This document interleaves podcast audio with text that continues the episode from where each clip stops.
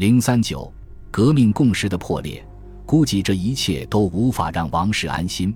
在议会辩论期间，他们的出逃计划也正在一步步实现。现在，国王对于任何拉拢他的努力都不感兴趣了，他正集中精力草拟一份挑战性的声明。他准备在出逃之后留下这份声明，其中控诉了自1789年10月以来，甚至在之前发生的各种事情。出逃是由王后的忠实崇拜者、瑞典冒险家阿克塞尔·冯·费尔森伯爵安排的。王室通过他联系上了布耶将军，他承诺为王室难民提供护卫队，保护他们赶往临近卢森堡边境的蒙维迪。护卫队士兵会以为自己是前去侦察国境对面奥地利皇帝集结的军队。无论如何，王室成员的行动都是非常隐蔽的，而且他们带着特别准备的护照。六月二十日晚，他们溜出了杜伊勒利宫。最近因为国王出逃的传言日盛，王宫四周的护卫增加了一倍，但国王还是躲过了他们的视线。尽管有些延迟，但他们还是全身而退。不过，延迟意味着在皇家马车抵达之前，第一支护卫军已经撤退了，因为他们认为行动已经失败。这同时也是候补护卫军补上的信号。与此同时，各种军队调动引起了沿途市镇居民的怀疑。国民卫队出动了。六月二十一日晚，在圣梅内乌勒，国王被认出来了。辨认者是当地的邮政局长德吕埃，他火速赶往下一个城镇瓦楞。这件事情也让他走上了激进政治的生涯。在瓦楞，国王一行被拦截下来，全镇的人都出来了，军队也无计可施。第二天早上，二十一名从巴黎赶来的信使带来了命令，将这些逃跑嫌犯带回首都。国王出逃瓦楞是革命的第二个重大转折点，就像教士宣誓一样，他迫使每个人不得不做出选择。一旦做出这个选择，后续的选择也就都决定了。不论国王是像他自己说的那样，仅仅是到蒙维迪在安全距离之内进行谈判，还是像大多数人怀疑的那样，准备逃亡出国，并在奥地利军队的帮助下回国，革命迄今为止的一切成就都被根本的改变了。外交家曾认为战争可能会随时随地爆发，国王出逃失败推迟了这种可能性。但提出了另一个问题，即是否要选择一个不同的体制。王权已经背弃了革命，其理由在国王留下的声明中已经讲得很清楚了。他控诉巴黎囚禁自己，革命侵犯了财产以及帝国的彻底无政府，谴责革命者违背了陈情书中表达的愿望。新宪法下国王的权力太小，以及雅各宾俱乐部四处伸展的权力触角。并含蓄地指责了新的宗教秩序，这样的人怎么能够继续充当国家首脑？巴黎民众和激进领袖们最不幸的怀疑被证实，共和派登场了。巴黎所有的王室象征物都遭到了攻击和羞辱。六月二十四日，科德利埃俱乐部向国民议会呈上了一封请愿书，要求要么罢免国王，要么就发起全民公决来决定国王的命运。三万群众护送递交请愿书的专员，议会的大部分议员对国王的背叛感到十分惶恐。但反常的是，在危机爆发之时，公共事务似乎能够在没有国王的情况下运作得很好。行政官员被召集起来，军队控制权也得到了确保，辩论也在继续，就像糟糕的事情没发生过一样。一个贵族代表惊诧地说：“你绝对难以想象。”此时的法国其实没有国王，但是罢免国王充其量只是让法国进入摄政王统治，这种统治太冒险，在法国历史上名声极差。最糟糕的结果则是重新起草激进完成的宪法。如果强调共和，无疑民众将会登台亮相，并且扮演起越来越重要的角色。而自春天以来，越来越多的代表觉得需要警惕群众。在出逃消息曝光的一天时间之内，议会想到了摆脱困境的方法。他将无视所有证据，假装国王是被绑架的。议会在六月二十二日发表的劝人民保持冷静的声明中表达了这个意思。至于国王留下的控诉状，则是居心叵测的谋士强迫不情愿的国王拟写的。反对如此捏造事实的议员被压倒性的票数否决，国王也被架空了。制宪议会从此同时掌握了行政权和立法权。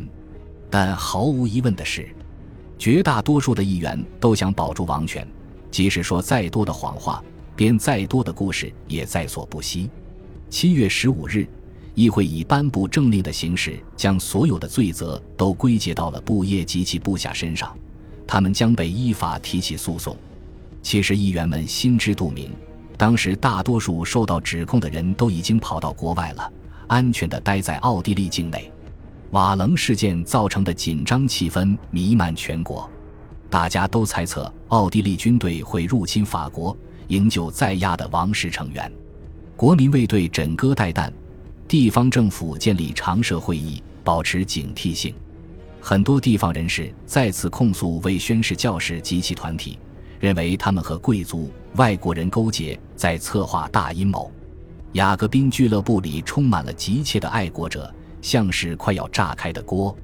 春季的宗教骚乱重新激活了雅各宾俱乐部的网络，原因是需要凝聚人气，支持教士宣誓，鼓励大家参加神父和主教的竞选。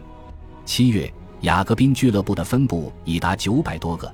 是年初数量的三倍之多，而国王在他的出走声明中特别指出，俱乐部是很多事情败坏的根源。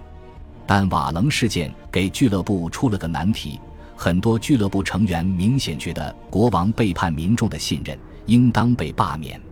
至少有六十个俱乐部要求审判国王，但只有少数俱乐部公开要求建立共和国，被其他俱乐部直接否定。很快。母社的分裂变得明显起来，辩论中很少有人对议会的做法表示满意，但对直截了当的共和主义也是响应者寥寥。即便是罗伯斯庇尔也主张把决定权交给人民。七月十五日，一个消息传遍了巴黎，议会丝毫没有责怪国王，俱乐部难以抵御全城的愤怒情绪。当天晚上，一个迄今为止默默无闻的激进俱乐部。社会俱乐部组织起四千名群众前来搅乱了雅各宾俱乐部的会议。在瓦楞事件之前，社会俱乐部被认为是一个讨论乌托邦政治的团体，但在这之后，他和科德利埃俱乐部合作，一起呼吁建立共和国，并于六月二十四日在其报纸《铁嘴报》中公开发布了自己的要求。现在，这群闯入者要求雅各宾派加入他们。共同起草请愿书，反对国王复职。在攻占巴士底狱两周年庆典的前一天，马尔斯教场上建起了一个祖国圣坛，而社会俱乐部的成员打算把请愿书散发到圣坛上，以征集大量的签名。双方建立了一个联合委员会，连夜起草请愿书。被选进委员会的有丹东和布里索。布里索通过他的报纸《法国爱国者报》。和他在社会俱乐部里的活动，在巴黎为自己赢得了民主主义者的名声。第二天早上刊发在《铁嘴报》的请愿书，最终定稿宣称国王已经退位，即使大多数国民做出决定，也不应有人来接替王位。这实际上是一份共和主义宣言，导致了雅各宾俱乐部的分裂。拉法耶特。拉梅特兄弟和俱乐部的很多活跃成员被视为罪恶的王党，他们此时也脱离了雅各宾俱乐部，带走了俱乐部中几乎所有的议员，只有罗伯斯比尔及其盟友佩迪翁和其他一两个人没有跟随他们。拉法耶特等人在废旧的斐扬修女院中展开了和雅各宾派对立的俱乐部集会。罗伯斯比尔害怕他最可靠的平台从此分裂，在经过了激烈的辩论之后。他劝说雅各宾的剩余成员收回对请愿书的支持，这已经太晚了。斐扬派得以摆脱他们的激进同僚，对此他们感到非常高兴。不管怎样，现在请愿书在科德利埃派手里，他们下定决心要去征集签名。于是，大约有五万人于七月十七日聚集在马尔斯教场上，截至下午约有六千人签名。但早在这之前，有两个躲在圣坛下的倒霉鬼被人们发现，情绪高涨且疑心重重的群众将两人绞死了，这让巴黎市长巴伊有理由根据1789年10月的法令宣布戒严，拉法耶特和国民卫队挥舞着红旗进入了马尔斯教场，招呼他们的却是铺天盖地的石头和几颗枪子儿。于是他们朝几乎手无寸铁的群众开了枪，就像一位当事军官说的那样，把他们像小鸡一样射杀了。人群被驱散，大概有五十人被击毙，受伤的人就更多。在马尔斯教场大屠杀之后的几周里。大约有二百多名被认为是巴黎群众运动积极分子的人被捕，丹东逃到了英国，德穆兰和马拉也藏了起来。看起来共和主义运动被扼杀在摇篮中了。激进报纸停刊，科德利埃和社会俱乐部休会，而且社会俱乐部再也没有复会，甚至雅各宾俱乐部都被削弱了。斐扬派起草了一份自信满满的声明。邀请外省分部将现在的新俱乐部视作唯一合法的宪法之有社。制宪会议现在再无群众烦扰，开始着手敲定耗费了他们两年心血的宪法的最终定稿。恭喜你又听完三集，欢迎点赞、留言、关注主播，主页有更多精彩内容。